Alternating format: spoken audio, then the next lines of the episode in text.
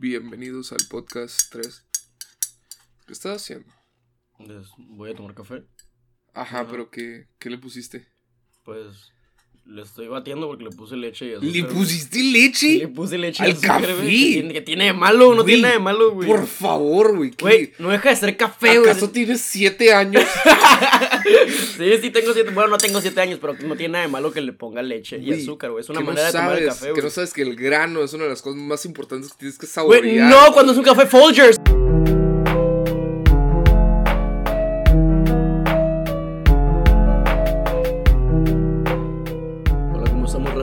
Es jueves 20 de octubre, estamos grabando un episodio más de el podcast Tres Pulmones a las 11.42 de la mañana. ¿Cómo estamos, Finky? Estamos muy bien. Aquí pasándola, pasándola chingón la mañana. Cheers. Cheers. con un Era broma, no, no le molesta Finky. Era broma, no me molesta a mí. No soy como otra gente que sí se pasa de lanza, neta. Es, es un gran, es un gran tema muy polémico, ¿eh? El- Deja tu polémico, güey. Para gente es tabú que le pongas la pinche leche. Es que la neta, o sea, número uno, no tiene nada de malo porque es una manera de tomar café. La verdad, yo sí prefiero el café negro. Pero la verdad, si estoy en tu casa, amigo, déjame, déjame lo digo. Mm. Si estoy en tu casa y me serviste café, de cafetera, lo que tú quieras, y te pedí leche, es porque probablemente tu café no te quedó tan bueno. Entonces, o cuando es una marca como Folgers, oye, el, el, Dunkin' Donuts, o sea, está rico negro, pero sí sabe un poquito mejor con leche, con azúcar. Se lo tuneas, ¿no? Pues que yo digo que deja, deja el café negro para. O sea, para la gente que verdaderamente le gusta ese sobre cualquier para otro una café. marca como un o para una Dead marca, ajá, de que mm. cabrón y todo. O sea, por ejemplo, yo en café negro, yo también prefiero el café negro, pero lo Mm. prefiero mucho en las rocas. Para mí, café negro en las rocas, es está bueno, sí. riquísimo. Mm. A mí me gusta mucho tomar expresos de café. O sea, la gente que no sabe lo que es un expreso es el shot del café, el extracto directo del grano. El espresso se puede tomar con leche también. Sí, ¿Sí? Se le llama cortado. Ah. Lo puedes cortar en tres cuartos o hasta arriba. Tiene sentido. Tiene sentido. Tiene puedes tomarlo con, con leche evaporada o con leche regular. Pero... Pero- espresso con leche. A lo que voy es que sí. Y de hecho, eso también está bien. Yo he tomado, o sea, el expreso cuando tengo de que mucho. O sea, tengo mucho sueño, lo que sea, o realmente necesito un- un- un- unas pilas ahí, pues sí tomo el shot de espresso directo, ¿verdad? Pero a veces de que lo tomo cortado y con poquita azúcar o poquita leche, no tiene absolutamente nada de malo. Y muchas veces a mí lo que me gusta mucho cuando es verano Ujú. es este agarrar un vaso y llenarlo de hielo y ponerle unos tres shots de café. O sea, Lo que los único- shots se diluyan con el hielo. Lo único que sí me caga, esto es lo único en lo que sí me pongo mamón Ujú. con el café.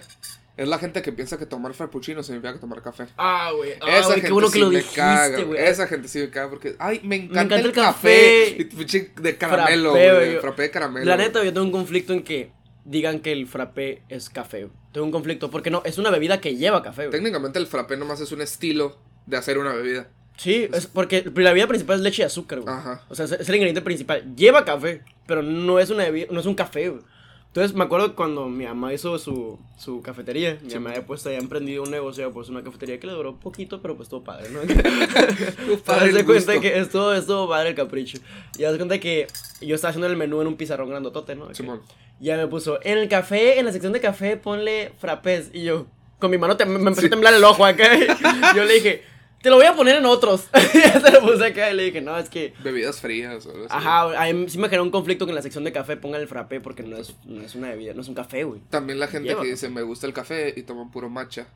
O sea, que el matcha Mm, está muy bueno. No Sí, decir, pero el matcha está café, muy bueno, pero no es café, güey. O sea, de, cuando, O el chai. Me cuando- gusta el chai. Cuando, ajá, ¿Qué cuando verga dices, tiene que ver eso? Cuando dices me gusta el café, es el café. Ajá, no es chai, no es matcha, no es frappé. Sí me ha tocado eso. Es el pinche frappé de Oreo cargado con Oreos extra, güey. Hace poquito una niña mandó un mensaje por Instagram, creo. Y me dijo que estaban para los tatuajes. Entonces yo tengo aquí a uno del codo, tengo una, una planta arábica. es una planta arábica de café. Sí. Mucha gente piensa que es un muérdago o una planta de marihuana, pero no, es una planta arábica. Sí parece poquito un muérdago. Ajá, sí, sí. Estaría padre, La ¿no? planta de marihuana sí te... O sí, la nena acá. Sí te la... La neta sí está medio pasadito de lanza. Sí, no. Si alguien me dice, oh, güey, ¿te gusta fumar mota? Padre como para poner el brazo así de que contra el casillero. Con, la pimpolla. Hola, nena, eh, hay un muérdago encima de nosotros. bueno, y muy estúpido mi chiste, pero bueno. Sí, Esto, poquito. poquito cringe. Está bien. Pero se cuenta que a lo que voy es que me dijo de que no, que bien por los tatuajes y que, que, que que tienes ahí, que no sé. No, pues que es una planta arábica. ¿Qué es eso? Y yo, ah, planta, la planta del café. Ah, me encanta el café, es lo mejor del mundo acá. Y yo, ¿en serio? Yo, pues yo como barista certificado, yo como que, oh, es que padre, aquí hay plática. Y Wow. Y luego me dice que, sí, mi bebida favorita sin duda es el frappé acá. Y yo, ok. Ah, no, acá- Ok. Y le dije, no, pero no te gusta el café negro, café, o sea, los lates, capuchino, algo así, pues macchiato. o algo. No, no, o sea, no me gusta el café, realmente me da taquicardia. todavía el, me da taquicardia, yo, todavía oh, el frappé latte te la paso poquitito. Porque ese literal es un latte frapeado. Que de hecho latte, la palabra latte, Sí, es lo más. quiere decir leche, leche. en italiano. Si tú Ajá. vas a Italia y pides un latte, te dar un vaso con leche. Qué loco, ¿no? ¿Por qué quiere un vaso con leche? Así, Marrano. sí. Es un latte, por favor. Sí. ¿Qué Se pedo, de güey? onda acá, Sí. este güey acá. Pero bueno, Pero bueno. ¿de qué vamos a hablar el día de hoy, Finky? Hoy vamos a hablar de. Nos vamos a poner un poquito personales esta semana. Sí, sí, sí. Eh, Hemos estado pendejeando mucho últimamente. Seguimos con la temática de Spooktober, claro que sí, no crean que se nos ha olvidado. Sí, sí. Ya sé que ahorita empezamos un poquito pendejos con el café. Está Pero pues nos pusimos mamadores, Ajá, nos pusimos mamadores. un ratito que está bien de vez en cuando. Se vale, se vale. Entonces, ¿de ¿Cómo vamos a empezar este tema? ¿Cuál es el primer tema que traemos? El primer tema que traemos ahorita es de temores o terrores personales. O sea, los miedos, lo que es el a- factor miedo. Van a saber un poquito más de nosotros, Ujú. van a saber un poquito más de, de lo que hace, de- cómo me encanta la palabra ñañaras, güey, cómo me Ah, encanta, porque literal, no significa esto, pero es muy asumido que significa que se te apriete, que te dé cosquillitas en el, en el, Asterisco. en el, en el Antonio, En el balazo. en el balazo. en el balazo. Sí. No sabía que quería decir eso, pero gracias. Sí, así que cuando alguien dice, ah, esa cosa me dio ñañaras, es que se le apretó el, Ah, la Sí. A mí me gusta mucho la palabra mañoso. la palabra mañoso, está padre. es que soy bien mañoso. me da mucha risa que te Pero al mismo tiempo mañoso, es difícil de usar, la neta. Ah. Y disculpen que lo voy a decir. Es difícil de usar cuando estás feo. Porque si una persona fea dice, ay, es que soy mañoso. Uh, ¡Ugh, ¡Te da asco! Hasta te ganas de hacerle como. A la verga. Así que disculpen si están Este chiste divide. acá. Este Disculpen si están feos. Ey. Pero ustedes, por favor, no usen la palabra. Me da mucha risa cuando nos ponemos así de que a criticar. Porque sabemos que divide. Me recuerda mucho el stand-up de Ricardo Farrell que cuenta un chiste muy machista. Sí. Y el vato dice: Este chiste divide. puedo, puedo ver que divide desde que lo cuento. Que así es gracioso. ¿Cuál, dime un, un miedo que tú tengas, un levecito con el que podamos empezar para romper el hielo aquí. Uno levecito. Ajá. Pues no es leve, pero el que la mayoría sabe de mí es las abejas. Ah, Yo le sí, tengo- güey, te pones bien eléctrico. Yo- Ajá, sí. Yo le tengo una fobia a las abejas, se llama melisofobia, por los que no han sabido, por los que no Yo no sabía que eras tan ágil hasta que una abeja pasó cerca de ti. Güey. Y de que mo- monkey flip acá. Eh, Cree, ¡Wow! que, Sí. Créeme que yo, yo tampoco. Literal, creo que lo peor que me ha pasado por culpa de una pinche abeja. Ahora, para esto que yo no odio las abejas. De hecho, las quiero mucho. Ya lo habías dicho en podcast. Y las veo, ah, las veo de lejitos, güey. Digo, ay, qué bonitas, güey. O sea, en, una güey. foto. Ay, güey, están tan, tan, tan- tan Ah. esponjositas, güey. Ok, Están como que bonitas. ok. Pero bueno, el punto es que las veo en una foto, no hay pedo, no pasa nada, porque yo no, yo sé que ahí no está el Ok. así. Pero ¿Pero te da miedo el aguijón o el sonido que hacen? me da miedo el potencial de que soy alérgico, Ah. porque posiblemente soy alérgico por, por mi mamá. Ok. Y aparte, no sé por qué, pero el hecho, el hecho de saber que una cosa voladora en cualquier momento me puede penetrar la piel, me causa mucho pavor. O sea, no nomás las abejas, cualquier tipo de insecto volador como que parecen dragones. Es que, no, porque por ejemplo, las, las luciernas y todo eso no me dan miedo. Porque sabes que no te van a hacer nada. Porque aparte las veo y veo que no son abejas. Pero abejas, abejorros y avispas. Me... Pues las avispas son hijas, hijas de Sí, puta. las- güey. las avispas- hijas de puta, güey. sí. es que haz de cuenta que una vez en San Diego, yo, pues, pues yo estaba, me acuerdo que fuimos, fuimos, eh, con mi familia fuimos a ver un juego de los Mm. padres o algo así. No me acuerdo. Wow, white Sí. skin. Todo lo que da. A mi mamá le encanta ir. Sí. A mí también, la neta. Pues Está sí, me padre. imagino, va a estar padre. güey. Está muy padre. Sí, si tienen la oportunidad, vayan. Ah. No, no es cierto. Cultívense. Ay, la madre. Pero no, sí, la neta sí está muy padre. Y haz de cuenta que íbamos caminando por el boardwalk, así, X. Mm. Y en eso yo nomás escucho de la. Así acá. Y yo, puta. Y desde ahí ya me puse así tenso. ¿No te, ¿No te pones a pensar eso de que en el extranjero los insectos son diferentes? Sí, güey. Yo sí he pensado eso. Yo jamás iría a que Australia. Los mosquitos en Estados Unidos los veo diferentes a los mosquitos de aquí, no sé por qué. Pues, por ejemplo, los mosquitos de Europa más potencia son que- más propensos a tener malaria. Ah, Así y he escuchado a gente que, que no es de aquí, que Ajá. es de. Vino una amiga de Corea Ajá. y dijo que se le hacían increíble lo, el tamaño de los mosquitos. Están bien Que- chiquitos. no, grandes. Ah, comparación de allá. A comparación de Ah, los de allá, güey. son Son, pequeñitos. ah. Bueno, fue lo que me dijo ella. y me Pero dijo allá, acá en, en. Japón, Ajá. las abejas, güey. Por eso es una razón por la cual no quiero ir a Japón, pero a la vez sí quiero ir porque me encanta. No, es que neta, deja tú que las abejas allá están más grandes, güey. Punzan. La cosa es amarilla con negro que trae punza, güey. No. De que así como... es un pito güey. Punza, güey. La vi en un video, güey, y te lo juro que me dio ñañaras, güey, que exactamente me Hay dio un canal de. YouTube de un vato que dejaba que le picaran los insectos. Ah, sí, el, sí, el, el, el wild coyote. Ah, Padre. sí, sí, ese vato. Y dejaba que le picaban acá. Pero bueno, terminando mi historia. De cuenta que ya pasó por primera vez, yo ya estaba tenso, güey. Y en eso, güey, la vi, güey. Y era un abejorro, güey. Negro, güey. Grande, güey. Y yo de que, no. Sonriendo acá. Y en eso, de que, pues, allá en Estados Unidos, jaywalking es un crimen. O sea, que es el cruzar, Sí, sí. el cruzar, el no cruzar por las líneas, Sí, la calle. Así que empecé a correr, güey, acá y que bien loco. Y te lo juro que casi me atropellan como unas dos veces. Me puse tan histérico y me puse a gritar tanto y a correr tanto, güey, que un policía se paró, güey. Ujú. Y el vato de que, hey, hey, boy, you okay? Y yo así como que, no, no, que no sé qué acá. Y la abeja, y vi la abeja y vi al policía y empecé a correr y el policía pensó que hizo, hice algo. güey. Y acá el vato de que, hey, y me agarró. Y yo de que, es que es- hay una abeja, le dije.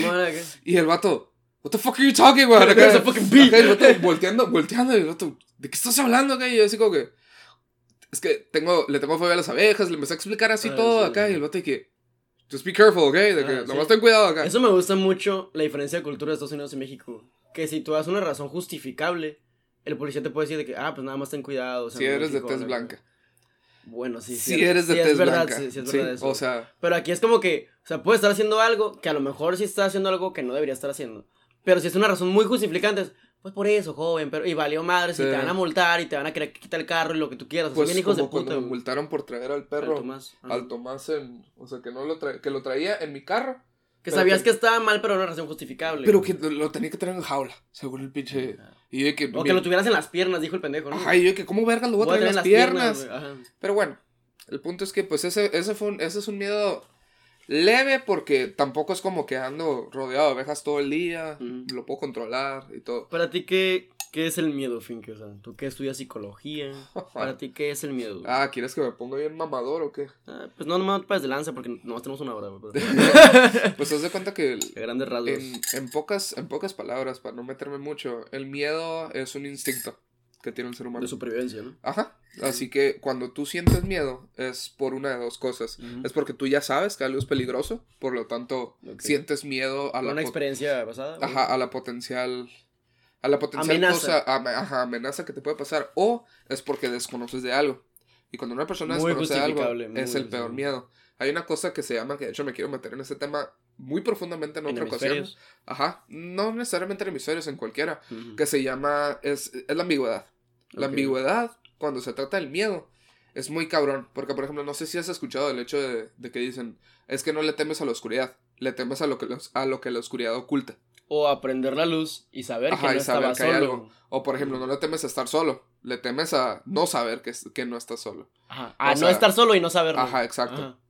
O sea, son todas esas cosas que dicen como que sí es cierto. O sea, lo que verdaderamente nos da miedo es el desconocimiento de si estamos en peligro o no. Es como cuando la gente que le tiene miedo al mar y sabe nadar. Es como que, ¿sabes qué? Pues si me da miedo estar en el mar porque no es que me dé miedo el agua, güey. Es que me dé miedo que haya un tiburón abajo de mí o lo que tú quieras y yo no lo sepa, güey. Ajá. Porque es lo que me estoy imaginando, güey. Ajá, exactamente. Hay un video bien cabrón de que están grabando así y que una muchacha por accidente le patea en la nariz un tiburón. Y que Ah, el sí tiburón iba para comérsela, Sí, pero ella de que le patea por accidente y el tiburón se va y ella... Creo que habíamos hablado de eso cuando yo dije que tenía como que una afición por el Sí, surf. ajá.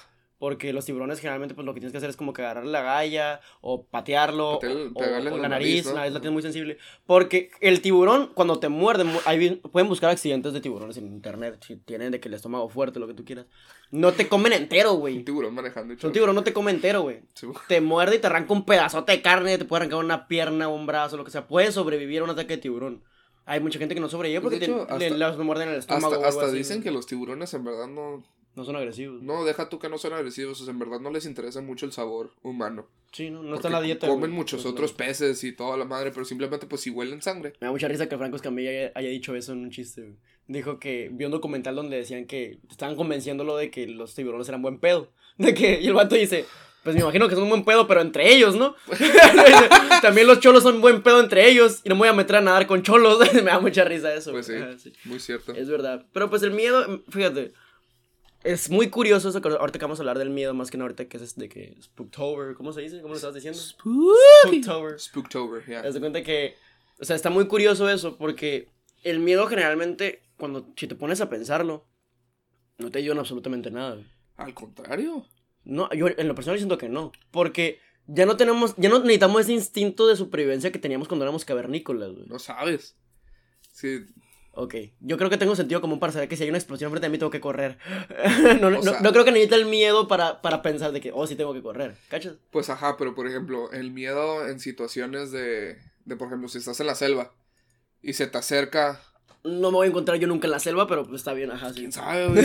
Tú que andas ahorita con tu rollo de querer ser aventurero. Eh, sí, quiero ser Ajá, mochilero. o sea, güey. de la, ajá, de la nada que vas A lo que estar- voy es que generalmente sí hay excepciones, como en cualquier tipo de tema, siempre hay excepciones, siempre hay Pues un, sí. el, el uno de 100. Pero a lo que voy es que generalmente el miedo lo que más hace es privarnos a hacer cosas, es frenarnos. Ajá. Es, ¿sabes qué? Le quiero hablar a esta niña, está guapísima, lo que tú quieras, pero no me animo porque me da miedo el rechazo. O sea, tú te vas más por los miedos psicológicos. Entonces, Sí, o sea, es el miedo al rechazo, el miedo a la insuficiencia, un complejo de inferioridad, todo eso son miedos. Entonces, cuenta que sí entiendo que cuando tú quieras hacer algo, por ejemplo, quiero, no sé, a lo mejor la gente que lleva dos años en una carrera que no les gusta. Y, pero es que mi pa- Saludos. pero es que mi papá quiere que sea esto y mi familia espera que sea esto y que no sé qué, y están viviendo y existiendo en base a lo que los demás quieren de esa persona. pues sí. Y les da miedo hacer las cosas, les da miedo seguir un sueño. Entonces, al final, carnal, o sea, lo que yo puedo decir ahí es que al final de tu vida, y suena medio cruel, la opinión de tu mamá no va a importar porque tu mamá probablemente haya fallecido para ese entonces, cuando tú seas un adulto. El- tal la opinión de tu abuela, de tus tías, todo eso. Ajá. Pero al final de tu vida, siempre me sacas vertientes. o sea, ponle que yo, por, por, por así decir, si mi familia hipotéticamente me dijera, quiero que seas ingeniero. Y yo como que, no, pues que no me gusta, yo quiero ser, no sé, este, quiero ser abogado. No, pues que yo quiero que seas ingeniero. Y toda mi familia dice, tú tienes que ser ingeniero porque nos falta un ingeniero en la familia. Y toda mi familia, mis tías, mi abuela, mi mamá, mi papá me está diciendo que quieren que sea ingeniero. Entonces, cuando yo cumpla 40 años que ya esté ejerciendo, ejerciendo una profesión que yo no quería ejercer, que no me gustaba y que no me apasiona, probablemente para mis 40, 50 años yo ya no tenga a mi mamá, yo ya no tenga a mi papá, yo ya no tenga a mis tías, probablemente. Entonces, al final, su opinión va a quedar medio sobrando, ¿cachas? Y al final, quien va a estar sufriendo esa edición voy a ser yo por otros 30 años más, que es lo que me queda de vida. Pues sí. O sea, estás, estás estudiando toda una vida, estás estudiando toda una carrera, como la gente que quiere ser médico porque ganan bien. Ajá. ¿Qué es eso, güey? O sea, entrarte una jornada de pinches 48 horas acá porque ganas bien y ni siquiera te gusta lo que estás haciendo. No, o sea, son, son tipo de miedo que me da miedo hacer las cosas, me da miedo intentar algo porque no es lo que mi familia espera de mí y no sé cómo van a reaccionar. Pues sí. Carnal, nadie se ha muerto por, por intentar algo diferente que sea simplemente cambiar su estilo de vida, güey. ¿Cachas? No me saques vertientes, cabrón, no me saques Es vertientes. que. de- Es- de- hipotéticamente hipotéti- nadie se ha muerto. Hipotéticamente Ajá, hablando, sí, por el hecho. Siempre hay uno en un millón, siempre hay uno en 100, güey. Ajá, sí. Pues a ver. eh, Bueno, el punto Sí. es que, por ejemplo, o sea. Yo creo que tú y yo, los dos, tenemos un miedo muy similar. Que es el miedo a la insuficiencia. Sí, complejo de inferioridad. Ajá. Es un complejo de inferioridad muy cabrón. Y ya los dos lo lidiamos de eso, pues de, de cualquier manera como Sí. veamos, como lo veamos, ¿no? Pero por ejemplo, algo que algo que yo siempre que yo siempre como que tuve presente es que yo para mis papás, por ejemplo, yo me sentía un parásito. Bien cabrón. Y era más bien por el hecho, la neta no los no los culpo mucho a ellos. Loki sí, pero key no. Pero en verdad no. O sea, que yo veía pues veía todo lo que sacrificaban y yo la neta no sentía que estaba cumpliendo con las expectativas de ellas.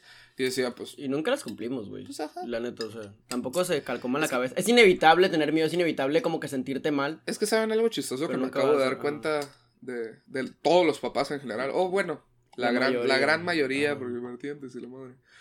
Pero es que los papás a veces quieren, obviamente siempre dicen que "Ah, pues el papá quiere lo mejor para ti, que no sé qué. Pero que quieran lo mejor para ti no significa que, Que sepan. sea lo correcto tampoco. que sepan que es lo mejor para ti. sí. Y aparte de eso, a veces se me hace muy raro, güey. Y, por- y lo he visto mucho, güey. En familias de puros ingenieros, Sí. quieren que haya más ingenieros. Doctores. En familias de puros doctores, quieren Ujú. que haya puros doctores. Odontólogos también hay un chingo. güey. Quieren que sea como un pinche juego de Age of Empires, güey, donde tienes de que todo. A la a- a verga, no me acordaba de ese juego, Sí, güey. Muy buen juego. Sí, muy buen pero juego. a todos del- de, la misma clase, de la misma Sí, facción, güey. Pero ¿para qué, güey? ¿por qué quieres esa cantidad de aburrimiento en tu vida, güey? Sí. No, o sea, no, no, la verdad no entiendo generalmente en qué te puede afectar a ti que tu hijo quiera hacer algo distinto. A lo mejor suena medio positivo o esperanzador lo que tú quieras, pero al final de tu vida lo que tienes que hacer tú es ni siquiera buscar cumplir tu sueño de vida, simplemente es ser feliz, ser autosuficiente, poderte, poderte sustentarte a ti mismo o a una familia, lo que tú quieras, si es lo que estás buscando, en base a lo que te apasiona, de mano a lo que te guste. ¿Sabes qué? Pues yo pues voy a usar mi carrera, por así decir, de arquitecto, ¿no? Pero quiero ser diseñador de ropa ah, pues va, o sea, van de la mano, entonces trata de que en base a tu conocimiento puedas hacer esto de este lado, entiendo. Entonces hay personas que piensan, más que nada, es como que este chip que tienen, pues, aunque no te guste la palabra boomers, es que, no, cabrón, o sea, tu meta de vida tiene que ser, tienes que estudiar, tienes que graduarte, tienes que tener una esposa, tener una familia y tener un trabajo que te deje mucho dinero. Es porque también ellos vivieron dentro de una época en donde eso sí se era podía. necesario. Ajá, y se podía. aparte, se güey, me da tanta risa, güey. El otro día vi, vi un, pues ya sabes, aquí casi casi es, es un chiste semanal que siempre hablo de TikTok yo. Sí. Pero que vi un TikTok que dice que la mamá está diciendo como que no, que yo a tu edad, yo tenía dos trabajos y aparte estudiaba, que porque la niña le pide dinero a su mamá para algo. Y luego la niña le dice a su mamá, oye, ma, ya conseguí trabajo. ¿Y cómo vas a, cómo vas a estudiar y trabajar al mismo tiempo? No, no, salte del trabajo. y luego le dice, entonces, ¿cómo voy a conseguir dinero? Me hubieras pedido a mí. Y me di tanto cuenta que a la madre que yo he vivido esto, güey. es un clásico. De que, y me quedé pensando, hasta ellos saben, pues. Hasta ellos saben que hoy en día ya no está tan difícil conseguir un trabajo y estudiar al mismo tiempo. El pedo es que, o sea, antes era como que si tienes una carrera, era muy bien asegurado un trabajo antes. Ahorita ya es como que hay tanto licenciado y tanto lo que tú quieras que el nivel de competencia ha crecido demasiado, güey. A pesar de que digan de que, ah, pues el porcentaje de licenciados tampoco es el más chingón comparado a grandes potencias como Alemania, como Corea, pues sí entiendo eso, les entiendo, pero no vamos a compararnos con un país de primer mundo. Pero sí hay un nivel de competencia muchísimo mayor y un nivel de crisis económica muchísimo peor. Entonces es más complicado también para nosotros el poder hacer... Ah, el, futuro es tan incierto ahorita. Que hay gente que no estudia, güey, y le va muy bien. Y hay gente que estudia y le va de la chingada, güey. Vámonos a Nueva Zelanda, güey. Ah, ya sé, ¿no? de todos, los, todos los que escuchan este de todos ni somos tantos. Somos, somos con ciento y algo. Vámonos todos a Nueva Zelanda, güey. Hacemos un grupito. Sí, güey, un grupo de WhatsApp. bueno, pues a lo que voy. Es que siempre como que existe un miedo al querer seguir tú tu sueño. Sí, Lo que le molesta a muchos de que padres o boomers, lo que es que tu sueño no sea el aspecto de sueños que él tenía cuando era joven. Por ejemplo, hay gente que su sueño es, por ejemplo, no, pues mi sueño es tener una tienda de zapatos es mi sueño de vida, con eso yo sería feliz. Como que, oye, pero pues no te, hace, no, te va a dejar tanto eso. ¿Y qué, güey? con eso me va a hacer feliz y es más que suficiente. O no, sabes que mi sueño es pues abrir un puesto de hochos, güey, de hot dogs. ¿Es neta que ese es su sueño? Pues es lo que me gusta, me gusta tener a la gente, me gusta vivir, trabajar de que el aire libre, güey, me, gustan los hochos a la chingada, ¿qué tiene de malo, güey? Hay gente que su sueño es llenarse de diplomas, güey que su meta de vida es que les gusta estudiar, les gusta tener miles de diplomas, miles de reconocimientos y también está bien chingón. Hay gente que quiere tener una casa, que quiere tener una mansión, quiere tener dinero. Está bien, se vale, cada quien tiene un sueño diferente, entonces, pero ningún sueño, raza, ningún sueño es mejor que otro. Ninguno. O sea, tu, tu, sueño de ser un taquero es igual de chingón del sueño de una persona de ser un magnate de negocios y trabajar en Wall Street. Es lo mismo, cabrón. El único sueño culero es querer trabajar en el SAT. El único sueño de la chingada es querer trabajar de algo que no te gusta para poder tener dinero, para tener algo material. Eso está la verga. Ese el sueño de alguien. ¿Qué? De que, ay, yo nomás, o sea, me vale madres en qué trabajo, simplemente quiero ganar mucho dinero. De que eh. Pues hay gente, si es lo que le están buscando. Al final el dinero es un medio. Al final, o sea, el papel, la neta, el papel, el dinero es lo más corriente que existe, güey. Es lo más básico y simple que existe, no tiene chiste. Pues sí. O sea, yo cuando, cuando me pagan, yo el dinero lo veo más bien como experiencia. O sea, ¿qué voy a hacer con este dinero? O sea, voy a comprarme ropa para estar a gusto, voy a, voy a ir a comer, voy a salir, voy a hacer esto, esto, voy a ir de viaje con mis amigos. El dinero es un medio. Pues como el, este cabrón, el, el Elon Musk. Simón. Ese cabrón le vale pito lo que gana, Porque todo lo que gana lo reinvierte en hacer otras cosas. Porque el vato quiere seguir innovando y quiere seguir haciendo tecnología que nos está ayudando a todos como humanidad, pues. Entonces este vato nunca ha visto el dinero en sí como ah, güey, estoy forrado en feria porque me encanta forrado. Este güey, lo que gana lo reinvierte porque lo usa como medio para seguir haciendo cosas. Eso está ahorita, cabrón. Ahorita hay mucha controversia rodeando a Elon Musk, ah. de hecho, por todo lo de que. Pues resulta que, que los planes de SpaceX no eran suyos y los robó. Un chorro de cosas. Clásico. Sí. Y es como que, pues, eso también me. Me hizo pensar ahorita en, otro miedo, Y es el miedo, por ejemplo, si tú vivieras. Siento yo que para la gente que vive su vida una mentira.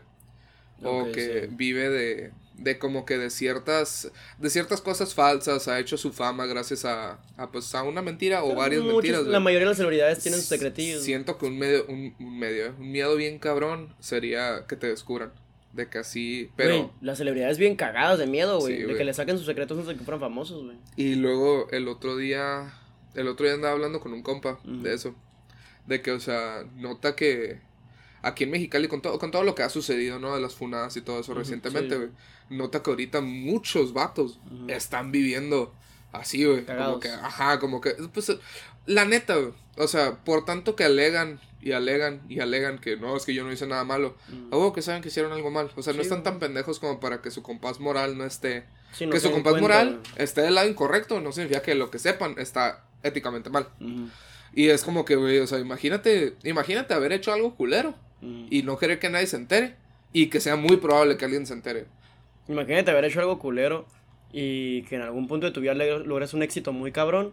Ajá, que te lo saquen, güey. Exacto, güey. Eso, eso también yo siento que si yo llegara Mm. a ser. O sea, y yo siento que soy una persona, la neta, buena durante la vida. Sí. De que yo. No te has equivocado tan culero Ajá, como para o sea, dañar a los demás. De las veces que me he equivocado han sido más hacia mí que hacia otros. O Ay, sea, sí, hubiese me equivocado hacia otros. verdaderamente no. Yo nunca he hecho nada para delibera- deliberadamente lastimar a alguien. Pero no sé por qué siento ese miedo de que si yo fuera famoso o si yo llegara a hacer algo muy grande, Mm. no sé por qué siento ese miedo irracional de que alguien me podría sacar algo. No, y, no, y muchas veces también es falso. O sea, muchas veces también Ah, es como que sí. te pueden decir algo y, y tú dices de que, ah, pues es falso. La gente te, te puede mandar a la verga y no creerte, güey. Pero muchas veces sí es falso. Pues sí. Por ejemplo, a ver, otro mío que puede salir también es que el otro día estaba platicando eso con, con mi patrona de un trabajo que tengo ahorita, así temporal. Y haz cuenta que estábamos platicando y ella me dijo que ya había viajado a Argentina y a Brasil, lo que tú quieras. Y yo le dije que yo tenía muchísimas ganas de ir a Argentina. Porque Argentina es de mis países favoritos de Latinoamérica porque a pesar de que tienen como un sistema muy similar al, al mexicano, generalmente somos similares en muchos aspectos los mexicanos y los argentinos. O sea, en un ambiente económico, en un ambiente este, político y todo, somos muy similares. Pues siempre haber un país que está mejor que otro o peor que otro también se vale, no hay pedo.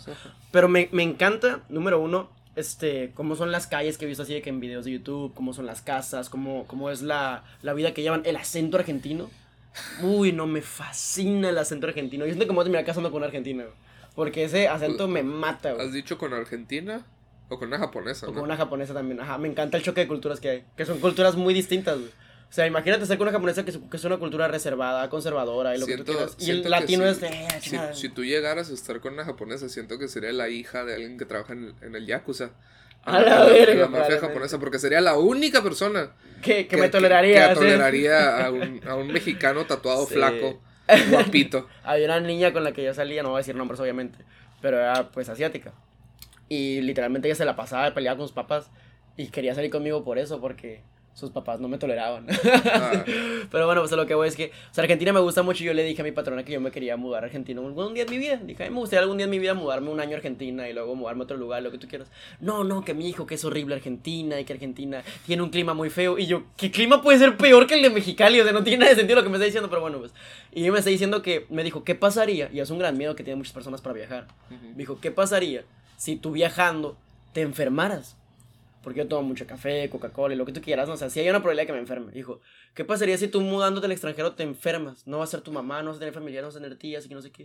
Le dije, pues qué la chingada si me pasa eso, ¿no? Pero yo no puedo estar diciendo mi vida ni planificando en base al miedo. Pues ni modo. Pues es que para todo existe un miedo que te frena a hacer las cosas. Si güey. pasa, pasa. Entonces como que, ay, pues no quiero viajar porque qué tal si me enfermo. ¿Y qué tal si no, güey? O sea, ¿qué tiene de malo? Y fíjate, eso también es como que de, de la mano al miedo que tienen las personas a morirse, güey.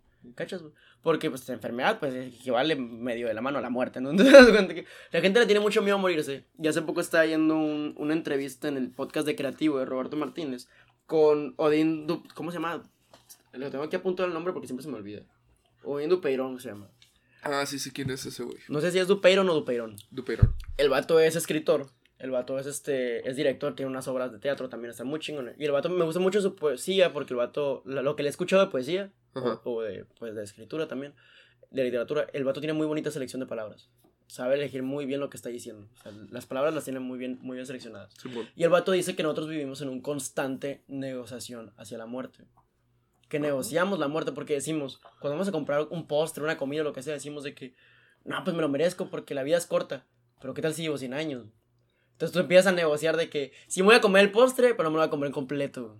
Porque la vida es corta, pero pues igual y no es tan corta tampoco.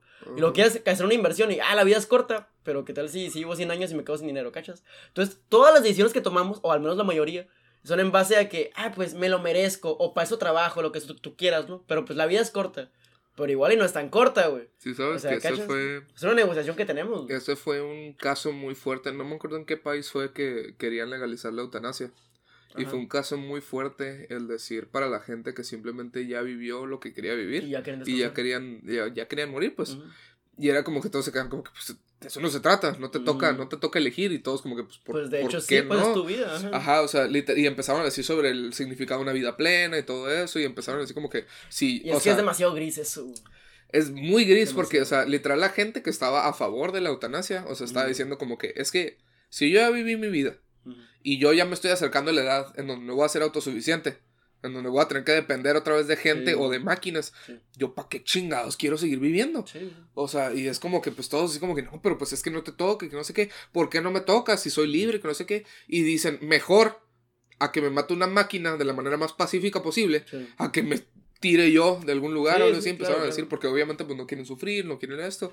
O sea, es como que me quedé pensando como que, pues es que sí es cierto, o sea, y es depresivo, güey, la neta, güey. sí, es depresivo. La neta, o sea, tenemos de, vida hábil, o sea, de vida suficiente para nosotros es muy poco realmente. Sí. O sea, nosotros vivimos 23 años antes de ser autosuficientes, ¿no? De vida. 23 años de la, de la que nosotros dependemos de nuestros papás y nos tienen que cuidar, nos tienen que dar dinero, nos tienen lo que tú quieras, ¿no? O sea, dependemos de las personas.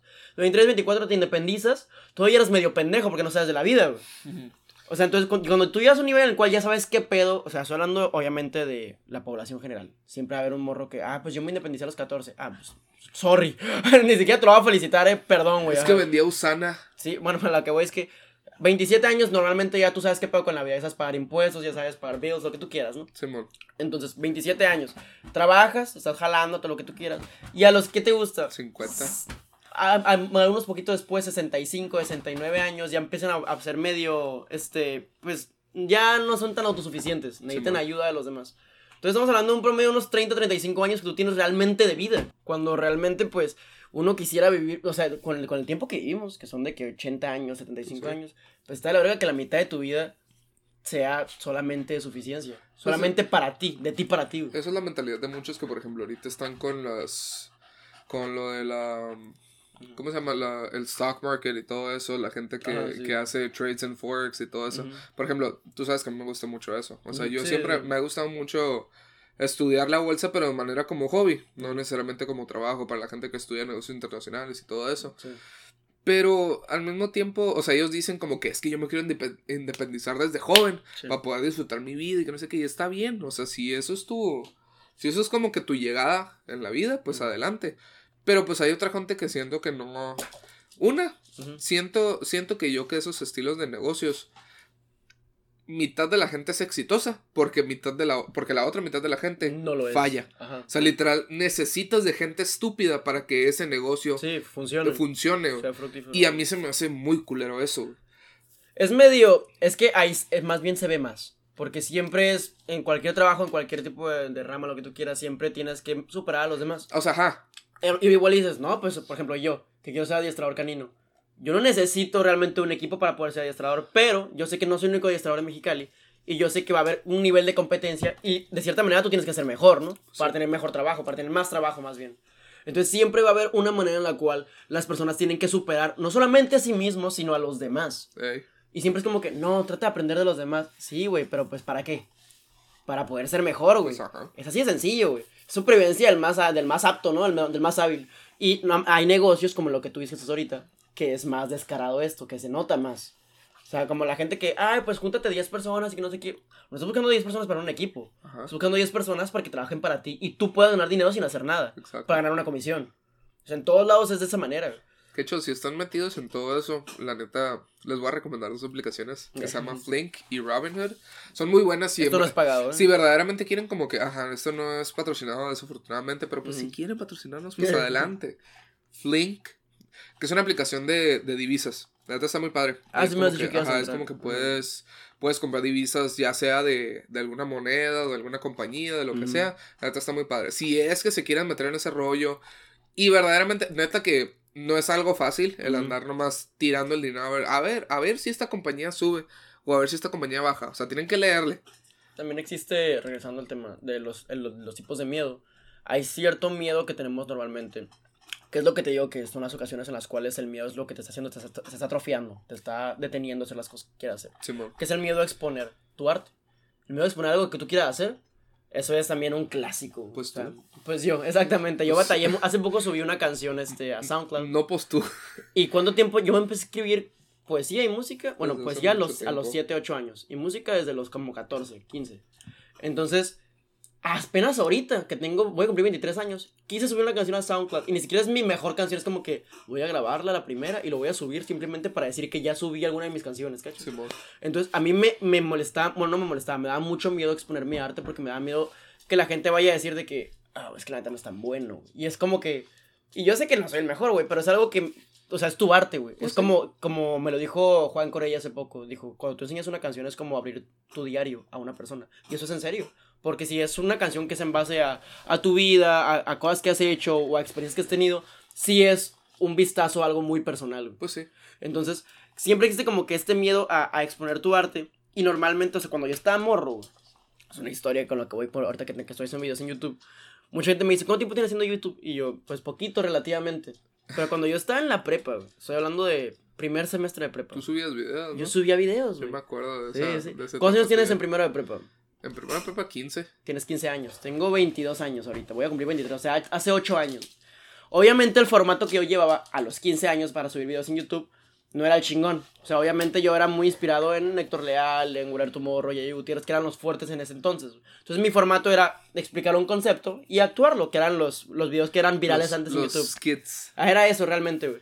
Entonces yo, yo, yo estoy consciente que eran videos bien pendejos y bien chafas, güey. O sea, la neta, güey. Pero pues me gustaba editar, me gustaba hacer las cosas y estaba chido. A mí me divertía mucho hacerlo. Hubo mucha gente de mi escuela que miraban mis videos y me decían de que, güey, ¿por qué chingados? ¿Qué te pasa la verga? O sea, de, que, ¿de quién te crees, güey? ¿Te, crees güey tu morro, verdad? Que me decían y yo como que, güey, pues ¿qué tiene malo, güey? Y a mí sí me hacía sentir mal, güey. Porque de cierta manera, aunque eran pendejadas que yo subía, pues era mi arte, entre comillas, güey. Porque era lo que me gustaba y era como que yo trataba de hacer algo por mí, güey. Por porque ni siquiera ganabas tanto YouTube en ese entonces, güey. No había como que, si no eras Guillermo Tomorro, Diego Gutiérrez o, o Héctor Real, pues no eras, güey. Así de sencillo, güey.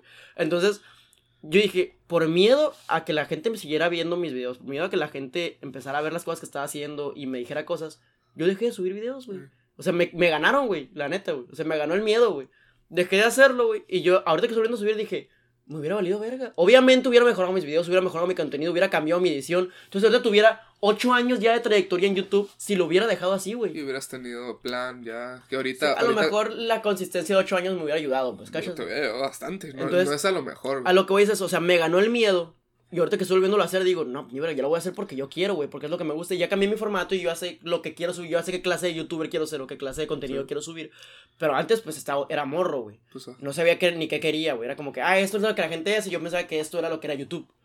Y me ganó el miedo. Y ahorita, o sea, si no me hubiera ganado el miedo, es lo que voy, raza. Si no te gana el miedo y tú las cosas por ti y no te da miedo exponer tu arte, hacer las cosas que tú quieres y te avientas hazlo.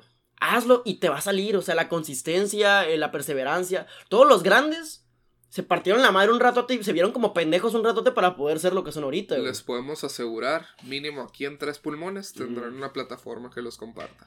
Sí, exactamente, Así que, totalmente. ajá, así que si tienen, si tienen algo de arte que quieran demostrar. Mándenoslo a Instagram y aquí lo Ajá, decimos nos, en el nos lo mandan y nosotros lo compartimos en chinga. Ahora, yo, por ejemplo, yo también, pues tú, digo, llevamos conociéndonos un buen rato ya. Sí. Tú sabes que yo soy una persona que tiene observaciones muy cómicas de la vida. Ok, sí, sí. Y soy una persona que, o sea, tiende a. Pues tiendo, tiendo a ser creativo Sí. con las cosas que pienso. Uno de mis sueños frustrados, y es uno de los sueños más frustrados que tengo, y tú sabes porque no nomás. No nomás tengo esos pensamientos, sino aparte, pues por ejemplo, he practicado lingüicismo por Sí. mucho tiempo. Sí. O sea, uno de mis sueños frustrados era ser actor. Ajá. O ya sea de teatro o ya sea actor convencional, o sea, de, de película, de, de lo que sea, ¿no? Y me acuerdo muy bien que a mí el, el miedo número uno que tenía, porque aparte en ese entonces yo era muy gordito, Mm. digo ahorita todavía, ¿verdad? Pero... Antes te notaba más. Ajá, antes, antes era una bolita. Eh, Así que sí era como que es que ¿por qué van a querer un actor gordo? O sea, era, era como que mi pensamiento, ¿no? Cuando existen cientos y miles Pues ajá, pero yo decía, yo decía, por ejemplo, de que veía a Jonah Hill o a Seth Ah. Rogen y decía, no, pero tampoco les llego. O sea, pero pues Mm. estaba morro, güey, o sea, tenía que 13, 14. Pues es insuficiencia, güey, son sentimientos de insuficiencia, güey. Y yo me acuerdo muy bien, o sea, que se me presentó la oportunidad cuando tenía como 15, 16 años más o menos, de ir a una audición para un show de Netflix que iban a sacar. Y yo así ¿Ya como... está en Netflix hace ocho años? Sí, güey. ¿Cuánto yo tenía tiempo 16. Sí. ¿Neta? ¿Sabes que Netflix está como del 2008, Ujú. verdad? ¿Neta? Sí. No, no, sabía. Sí. No sabía. Pero bueno, Bueno, es que a mí se me pasa el tiempo muy rápido, el punto era cuando, o sea, Netflix todavía no está en su auge, auge, pero pues ya iba subiendo. Ahí, ahí iba. Ahí lo... Y haz de cuenta que yo al principio como que, o sea, al principio te llega como que la emoción. No sé si te ha pasado cuando descubres algo nuevo. Que al principio te llega la emoción y te llega en el, ay, ¿qué podría pasar si llegara a ser así? Sí, la abuela. Y, ajá, y tú, y tú solito fantaseas así, Ujú. y estaba como que bien entrado así. Y yo decía, ok, no soy el mejor, pero sí me puedo defender. O sea, literal, ya tenía las voces que practicaba. O sea, me considero bueno para actuar. Ajá. O sea, no soy, no soy, no soy ni, ni tieso ni nada. Pues, Ajá, o sea, podría, sí. po- tenía, tenía, Tienes para defenderte. tenía rango y Ajá. todo ese pedo. Pero me acuerdo que el día de la audición llegó y yo estaba en mi cuarto esperando la hora. Mm. Y en eso llegaron todos los pensamientos negativos. ¿Para qué? Que si no Ok. la hago. O sea, ¿para qué estoy, para qué estoy Es el desperdiciando mi miedo tiempo que te eso? detiene, güey, sí, te atrofia, güey. Y andaba así, me acuerdo muy bien que tenía el, que tenía el escrito en la mano Mm. y estaba aquí sentado en la cama. Y estaba de que literal le tenía la basura al lado y Mm. dije, no. Y Lo lo tiré. tiraste. Ajá, así. Y me arrepiento tanto de que Porque igual no lo hubieras logrado lo mejor, güey, pero pues mínimo, güey, tienes Tal- de que lo intenté, güey. tal vez no, ajá. ajá, o lo sea, intenté, tal vez no lo hubiera logrado. Es que vez. eso es más frustrante, güey. O todavía lo intenté y fracasé, güey. Es mucho más frustrante el tuve miedo y no lo quise hacer, güey. Ajá. Eso es lo que me frustró a mí con YouTube y lo que te frustró a ti. Y lo el tuve es miedo y me ganó el miedo, güey. Lo volví a intentar después. Esta Mm. sí te la conté, que era cuando yo quise, cuando una amiga que Ah, trabaja sí, en sí, casa de ajá. terror, Mm. me dijo, métete a casa de terror. Y de casa de terror tú puedes meterte a todo el rango que existe aquí en Mexicali para poder... Lo único que no me gusta de Mexicali, güey. Que la primer puerta tiene que ser la casa del terror. Casa de terror o, o Fairy Tale, o no me acuerdo cómo se llama esa Es la primera puerta para meterte en Sí. una actuación. El punto es que pues yo andaba como que, bueno, sí, está bien. Pero, ay, güey. Es que la neta, y ahí fue donde yo me di cuenta, ok, tal vez esto no sea para mí, pero al mismo tiempo sí. Es que la neta, la gente del curso de Casa de Terror bizarra, eran bien raros, güey. Y era de que me la escribí viendo y. A veces sientes que la gente que se dedica a la actuación o al teatro, sientes que todo el, mundo, que todo el tiempo están actuando, güey. Exacto. Ya ni siquiera sabes si son realmente lo que te están hablando, güey, acá. Ajá. Y verdaderamente me quedé con. Es que neta, era gente bien pinche rara. O sea, no. quisiera- Nosotros hablando en los micrófonos, Sí. qué pendejos.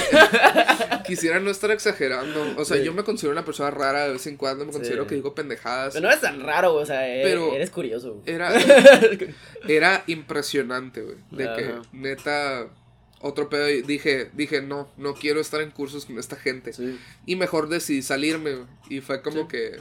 Pues sí, es un sueño frustradito que todavía tengo, ¿no? Pero sí, definitivamente, pues fue el miedo a no.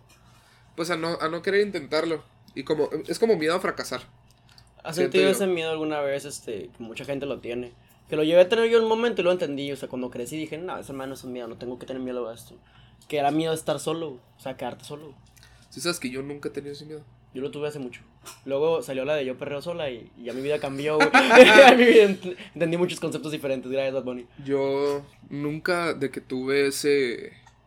Miedo o sea, esa, esa, necesidad de estar con alguien. Lo que pasa es que también yo siento que yo, yo desde muy chiquito estoy muy acostumbrado a estar solo. Porque pues, mi mamá trabaja todo el día, papá es divorciado. Pues yo también, pero a mí se me dio ese miedo. güey. A mí- yo era como que. Aparte que Estabas a gusto con tu propia compañía. tiene poquito que ver con el hecho de que soy introvertido. Así que. Ah, ok, no, o pues sea, yo no, güey. ajá, introvertido hablando a un micrófono, ¿no? Para que muchas personas me escuchen. Que también fue un miedo que bas- tardé bastante. en Pero está trabajar, bien güey. eso, porque hacer ese tipo de cosas te ayuda, pues, a hacer, Sí. o sea, es como un trabajo, una autoterapia, ¿cachas? Y antes de que la gente me empiece a decir, ay, tú no eres introvertido, tú Yo eres-". pensaba que tú no eres introvertido. Sí, soy introvertido. Lo que pasa es que yo soy un introvertido social. Sí existe, aunque suena como un oxímoron, sí existe. Ajá. Yo literalmente me dreno de estar al, de estar alrededor de personas. O sea, no puedo tolerarlo por más de cierta cantidad de tiempo porque luego sí me pongo bien roñoso y me pongo bien mamón. Y agarro energía estando solo, teniendo mi tiempo a solas. Si estoy con una persona no hay pedo, puedo estar todo el día con esa persona. O sea, pero si estoy con más de cinco, Una multitud. ah, con una multitud, yo me acuerdo muy bien que se me hace tan incómodo y me da tanto miedo el, el tener momentos incómodos con la gente. De que cuando estoy en una fiesta en donde, no conozco, en donde no conozco a casi nadie y la persona que sí conocía me manda la roña y se va con la gente que él sí conoce. Yo me quedo como que, ¿y ahora qué hago? Y la gente te sale inevitable porque ¿Cómo- cómo- sí te pones incómodo a veces, ¿Cómo, cómo- cómo llego a un grupo de personas? Sí, le ah. sigo la conversación, empiezo una conversación, ¿qué hago? Sí. Y a veces literalmente nomás llego con una persona al lado y le hago, ¿qué onda, güey? Y es como que no digo nada, nomás digo eso. Y se quedan, ¿qué pedo, güey? pues, pues aquí, güey. Yo Pero la he llegado neta, de que, me voy a anexar, eh. Ah, fierro. es que yo no puedo hacer eso, güey. Ah. Sí, tengo tanto miedo que me digan, ah, no, güey. Nadie te va a decir eso, nadie te va a decir, no te puedes anexar, güey. Me lo han dicho, güey. You can't sit here, Lo- Megan. ajá. You can't sit here, Megan. Actually, Jennifer. Pero lo peor es que sí me lo han dicho. O sea, me lo han dicho porque son conversaciones privadas. Ah, O sea, no es. Pero es como que. Literal de que. De que están hablando de algo. Y yo. Ah, ¿que- ¿de qué están hablando? Y se quedan callados. Y yo que, Ah, ah. A mí me tocó una vez cuando estaba morro. Creo que fue la primera vez que sí sentí como que el que no pertenecía en ese momento ahí en ese lugar. Porque yo tenía como unos 14 años, creo. Y estábamos en el parque acá cotorreando. Pues estábamos patinando, me acuerdo. Y yo estaba con un amigo mío. Sí. Estábamos platicando ese güey y yo. Y llegó una niña que no sé si era su novia o su amiga, no sé qué chingados. Pues era coto entre ellos. Y llegó ella. O sea, ella llegó hacia nosotros, güey. Y llegó y le dijo al vato de que, oye, este, te, te, te quería decir algo. Vato, ah, Simón, dime. Y luego la morra me volteé, pero con una cara de asco, Ah. güey. Así que me volteé a ver, güey. Con una cara de asco. Y yo que sentado en la patineta y yo. y ya como que me paré y dije, ya me voy, eh. Y luego la morra, gracias por entenderla en directa. Y yo, tu madre, pues acá está, yo, está yo primero, qué pedo. qué?". pinche muchacha mamona, güey. Fue la primera vez que yo sentí como que no pertenecía a un lugar, pero pues. Yo sí pertenecía y yo llegué primero, güey. yo como, yo como estoy tan acostumbrado a esas situaciones, ya sé leer cuando no me quieren ahí. Así que siempre es como que yo veo que como Hay que... gente que nomás no se da cuenta, güey. Sí. Yo, yo les digo, eh, en cuanto veo que la conversación se está yendo para otro lado, Ujú. yo les digo, ah, bueno, o ni siquiera digo nada, simplemente me voy por una bebida o algo así. Yo creo que la primera indirecta que tienes que, sen- que tienen que sentir las personas cuando no un- en, una- en un grupo es cuando empiezan a hacer una cura muy local. Porque la gente lo hace a propósito, güey. Es como que llegó este güey, este no es de aquí, hay que empezar un coto muy local, güey, para que solito se desafane. güey. Pero hay gente, ¿quién es Marcos? Es como que, oh, la verga. Pero sí sabes que también, a, pe- a- a pesar de que sí lo hacen, güey, también, es, también lo hacen por culeros, güey. Es o que la gente, güey, es que si traes un coto interno, güey, y llega un intruso y no te sientes cómodo, güey, porque ya estabas hablando, estabas en un mood, güey. Pues sí, güey, pero por ejemplo, aquí en Mexicali es muy común, más la gente que dice, oh, Mexicali es un ranchito, güey. Aquí todo el mundo se conoce, Ajá, pero pinche gente pendeja que también pues no salen de su pinche círculo. Pues siempre Ah, hablan, sí, siempre sí. hablan con los mismos y cuando se intenta meter uno es como que, güey, ¿quién Yo que te das cuenta que Miguel es un ranchito cuando tu compañero del trabajo, güey. Conoce a tu primo. Conoce a tu ah, primo, sí, es cuando dices que, ah, pues es un ranchillo, güey. Sí, Pero hay gente que dice, güey, es que siempre toco con las mismas personas. Siempre estás en el mismo antro, o sea, Sí, a huevo que no son las mismas personas, güey, todo el tiempo, güey. ¿Qué esperabas, güey? Si no sales la- del puto barroco, güey, pues siempre eres la misma gente, güey, a la esa, verga. esa es güey. la gente que piensa que el mundo rodea Ahí. ahí. Ajá. O sea, es como, que, ay, güey, es que Mexicali es un ranchito. Pues te la pasa Sí, en cada barroco, cabrón. en el barroco o el Republic, pues sí, probablemente hizo un ranchito. guácala. Pero bueno. Pero bueno, el punto es que, aparte de eso, algo que sí me da mucho miedo, En excepción de estar solo, es, en es, es el amar y que valgan madres. Oh, güey, qué bueno que tocas ese tema, güey. Qué bueno que tocas ese tema, güey. Sí, güey, el miedo, es que, mira, número uno, güey, siempre va a haber, eso se los digo, güey.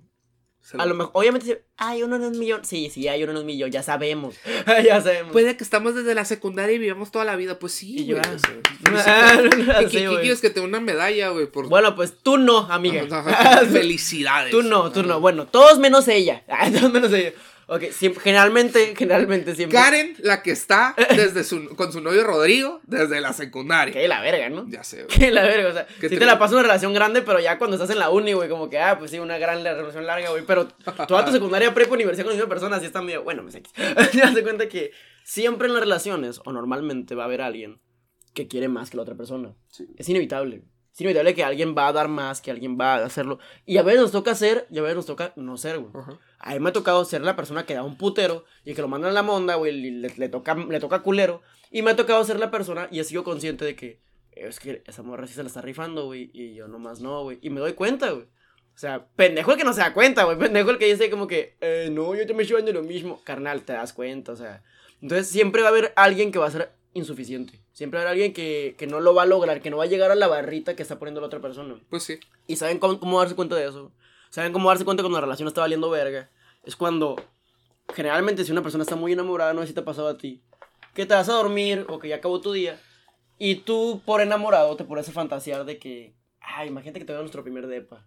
Imagínate que hiciéramos eso, imagínate un futuro que viajáramos. yo que soy bien así. Entonces, ese tipo de fantasía es lo que una persona enamorada hace antes de dormir, güey. Entonces, cuenta que cuando llega un punto en el cual tú sabes que la relación ya valió verga, es cuando estás haciendo esto que ya mencioné, que es acostarte a poner a, fanta- a fantasear con esa persona, güey. Y dices, esta persona con la que estoy fantaseando no es la persona con la que yo estoy ahorita, güey. O sea, Ujú. esto que estoy fantaseando que vamos a pintar el departamento juntos, ella va a ser así conmigo, yo voy a ser así con ella, y dices, no, pero la persona con la que estoy ahorita ya no es esa persona güey, con de la que me enamoré. O sea, esta persona con la que estoy ahorita, güey, no llega a la fantasía que yo tengo en 10 años. Porque si sigue con esta actitud, si sigue con esto, esto, no va a llegar a lo que yo estoy imaginando. Entonces tú ya estás enamorado de una fantasía. Estás enamorado de la persona de la que te enamoraste y no de lo que es ahorita, güey. Entonces, ahí es otro miedo que es el miedo al abandono, güey. O el miedo a dejar las cosas, güey. Pues sí. Hay gente que no quiere dejar a su pareja porque dice, no, es que nuestras familias ya se conocen, porque todo el mundo, o sea, ya estamos demasiado juntos. Y lo dijo Stevie Nicks en una canción, I was afraid of changing, because I built my life around you. Ajá. Es como que les da miedo dejar las cosas porque es como que no, es que toda mi vida es con esa persona. Pues sí. Compartimos, o sea, nuestras familias se conocen, compartimos trabajo, escuela, lo que tú quieras, él pasa por mí, yo, están demasiado juntos, güey.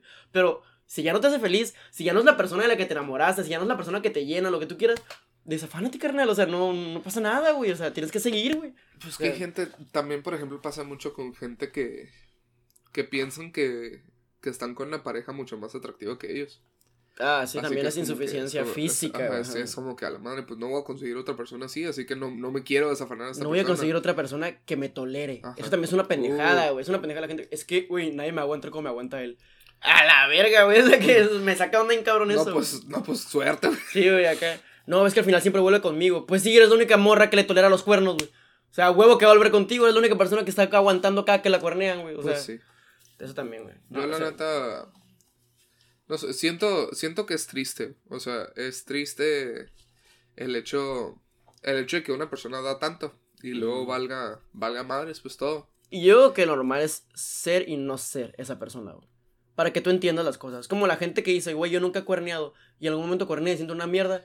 Pues está de la verga lo que hiciste, güey. No debiste cuernear. Pero, pues te ayuda a crecer como persona porque ahora sabes, güey, lo mal que es esto. Ahora sabes lo que es estar del otro lado, güey. Yo nunca lo he hecho, saludos. Está bien que nunca lo hayas hecho, güey. Pero cuando llegue el momento vas a entender las cosas de una manera distinta también, güey. A veces tienes que ser el bueno y el malo, güey. La neta, o sea, eso es, es la, la gente que. Yo no confío en las personas que no han hecho nada mal en su vida, güey. Que siempre han sido correctos. O sea, todo- todos conocemos a ese cabrón que dices, esto es una riata, güey. Eso, güey, no hace nada mal. Es, es, es genial, güey. Es, es, es, es una, es una deidad, lo que tú quieras, güey. Pero siempre, yo que lo sano es ser el bueno y ser el malo de vez en cuando. Equivocarte, güey. O sea, ser un pendejo de vez en cuando. Y no lo digo que, hey, sean un pendejo, no.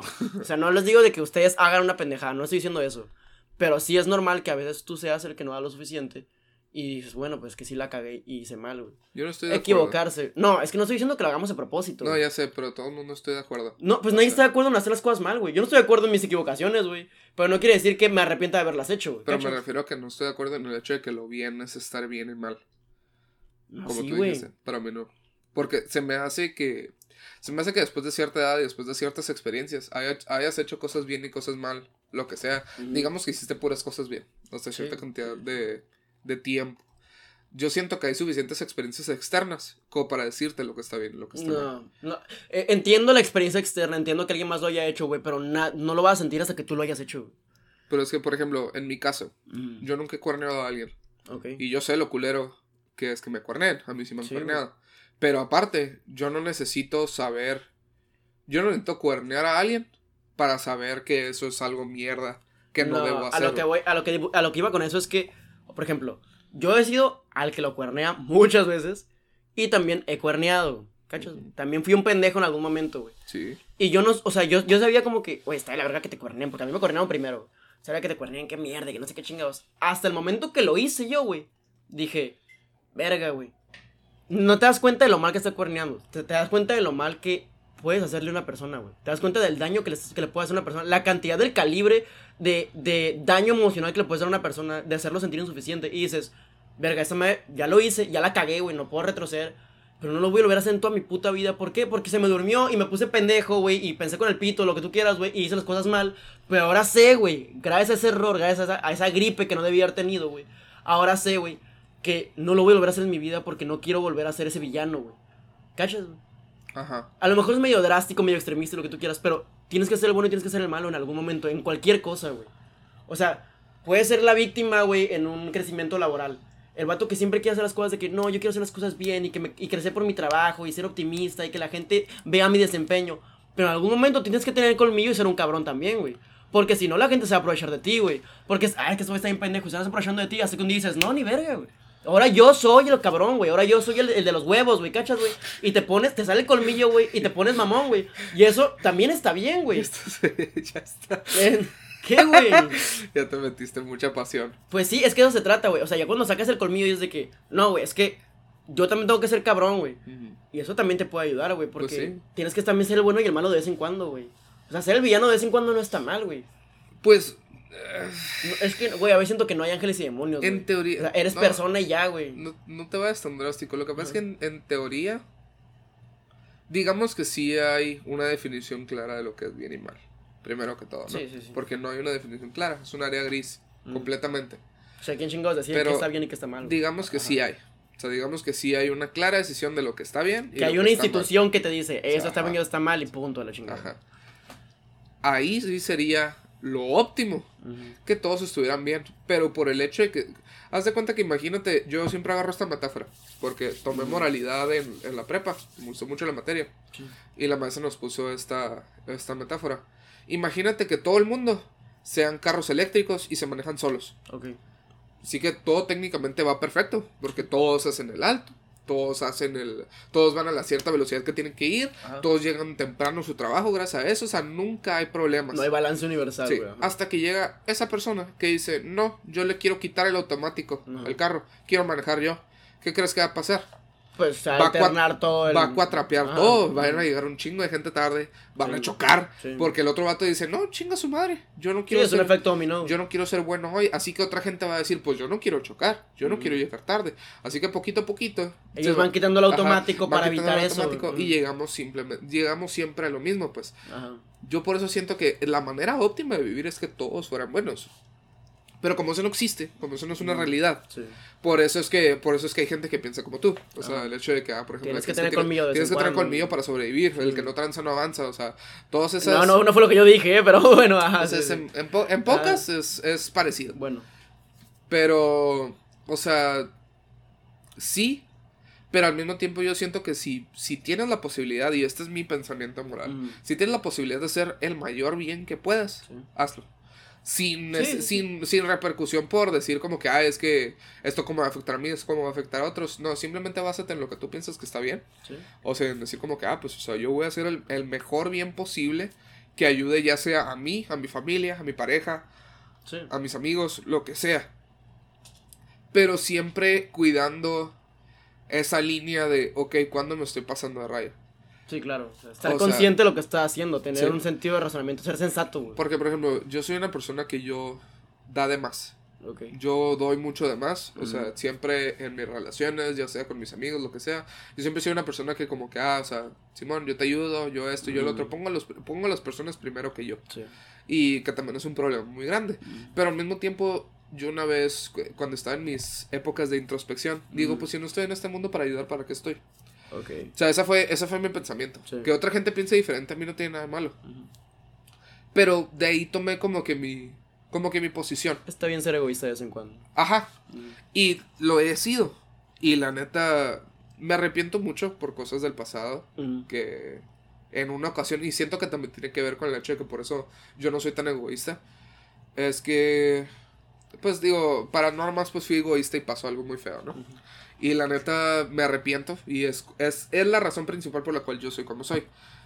No a todos les ha pasado lo mismo que me ha pasado a mí. Y siento que siento que el egoísmo no es algo malo. ¿Sí me entiendes? Es que a veces no es egoísmo, es como por ejemplo cuando una persona quiere depender de otra persona porque no puede estar solo, güey, que está que siempre quiere tener pareja, siempre que va, va brincando de novio en novio, se tarda una semana en andar con otro cabrón, do- dos semanas, un mes, lo que tú quieras. Y tiene que ser una relación constantemente.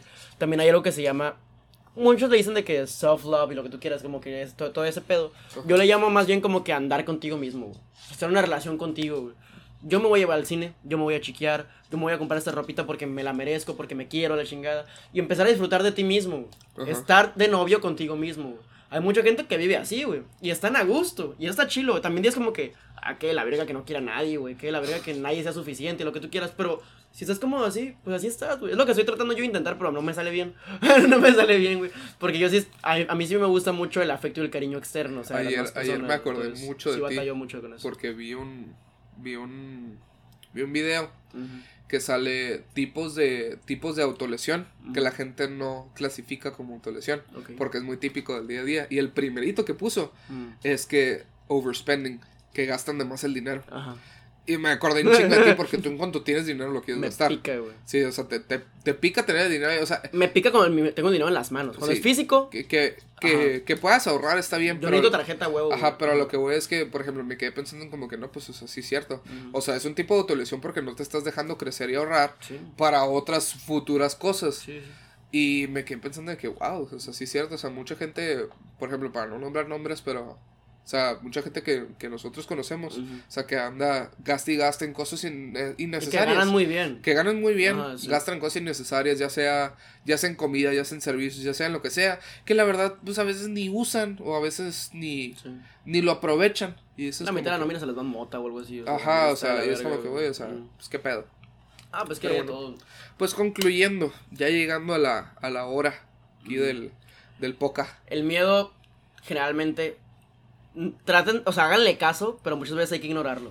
O sea, utilícenlo como un sentido de, ok, a la verga, güey. Si está medio mal, o sea, si siento miedo, tengo que volver a pensar las cosas, por ponerme a meditar las, la decisión Pues que voy a tomar. el miedo para eso sirve. o pero sea, no se dejen guiar a base del miedo. El miedo sirve para meditar la decisión. O sea, literal. Hay gente que tiene miedo y la decisión es eso, tengo miedo y no lo voy a hacer, güey. Ajá. A eso es lo que voy. O sea, utilicen el miedo para, para pensar, para meditar, pero no se dejen guiar por él. O sea, no dejen que, ese, que el miedo les guíe la vida. Exactamente. Así que pues. ¿Algo más quieres agregar? Pues nada, simplemente decir que. decir que no tengan miedo. No, no es Sí. cierto. No, pues, eh, pues nada, pues espero se estén pasando muy bien este octubre. Ya la, la siguiente semana va a ser la última, el último episodio de Spooktober. Eh, todavía no sabemos de qué vamos a hablar, pero pues ahí poquito, poquito a poquito les vamos dando hints Sí. porque va a ser va a ser un buen Yo episodio. creo que ahora sí ya va a ser el paranormal. Sí. El último. yo, sí. yo veo que est- estaría padre. Pero bueno, pues ya saben, aquí sigan a, a mi a mi compadre en su canal de YouTube, como Rafael Rivera. Rivera. Ahí están los covercitos. Y aparte videos. síganos en Instagram, ya saben que ahí nos pueden dejar comentarios. Sigo buscando ahorita, de hecho llevo todo el mes buscando una botarga para el Tomás de calabaza. o algo así, para tomar una foto, para subirla, porque la verdad no hemos subido casi nada. Estamos en Instagram como Ah. tres pulmones. eh, en tres, la primera E. Bueno, la única E. La en única, tres ¿eh? Es un 3. Es el número 3. Es 3 con 3 y luego pulmones. 3-3. TT3, 3-3-3-3. pulmones. Y también sigan el otro podcast que tiene este Finke. Que por ahorita Que está en pausa. Hemisferios. Se llama Hemisferios. Mm. Hemisferios Podcast, estamos en, en Instagram. Ahorita está en pausa porque Paulina pues ya tuvo su baby. O sea, llegó otra personita al mundo Ey. a sufrir. No, no sé.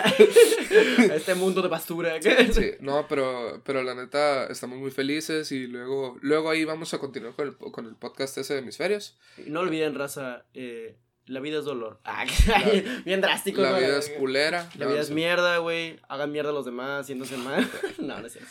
No, neta, yo pienso que todos deberían de vivir mínimo dos veces a la semana. Ujú. Vivir como el Tomás. güey. Existiendo. Existiendo. Nomás, ex- nomás, nomás existan. Sí, hagan, hagan algo, hagan, o sea, a mí me cagaba mucho, fíjate, y ahorita antes de terminar Mm. me cagaba mucho los posts esos que decían de que vive como si fuera tu último día y que no sé qué, es como que, güey, Ay. cállate los hocico, no va a ser tu último día. O sea, la neta, una de cada, la vida. una de cada mil de que se va a morir, de que tal vez una de cada diez mil, un millón, lo que sea, pero ahorita no va a ser tu último día. Pero sí chequeate de vez en cuando.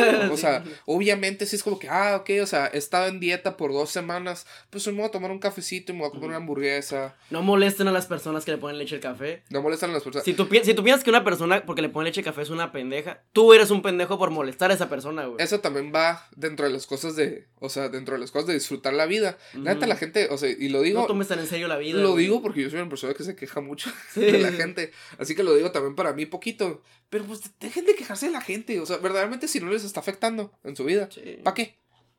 A mí sí me divierte quejarme de las personas. O sea, ajá. sí es divertido. El pedo es que no tomen tan en serio la vida. Yo lo hago no lo tomen tan en serio. Yo lo hago mucho por aspecto cómico, más que nada. O Ah, sea, sí. me, me quejo porque me causa risa. Lo ves como una Ajá, situación lo veo irónica, como una situación irónica. Así sí. que es como que, ah, pues por eso me quejo. Y aparte porque hace que otra gente se ría. Ajá, sí, sí. Eh, si, Está bien quejarte, güey. si piensan, O sea- si piensan que debía ser actor, por favor, díganme. Ocupo que, ocupo que me suban mi ego.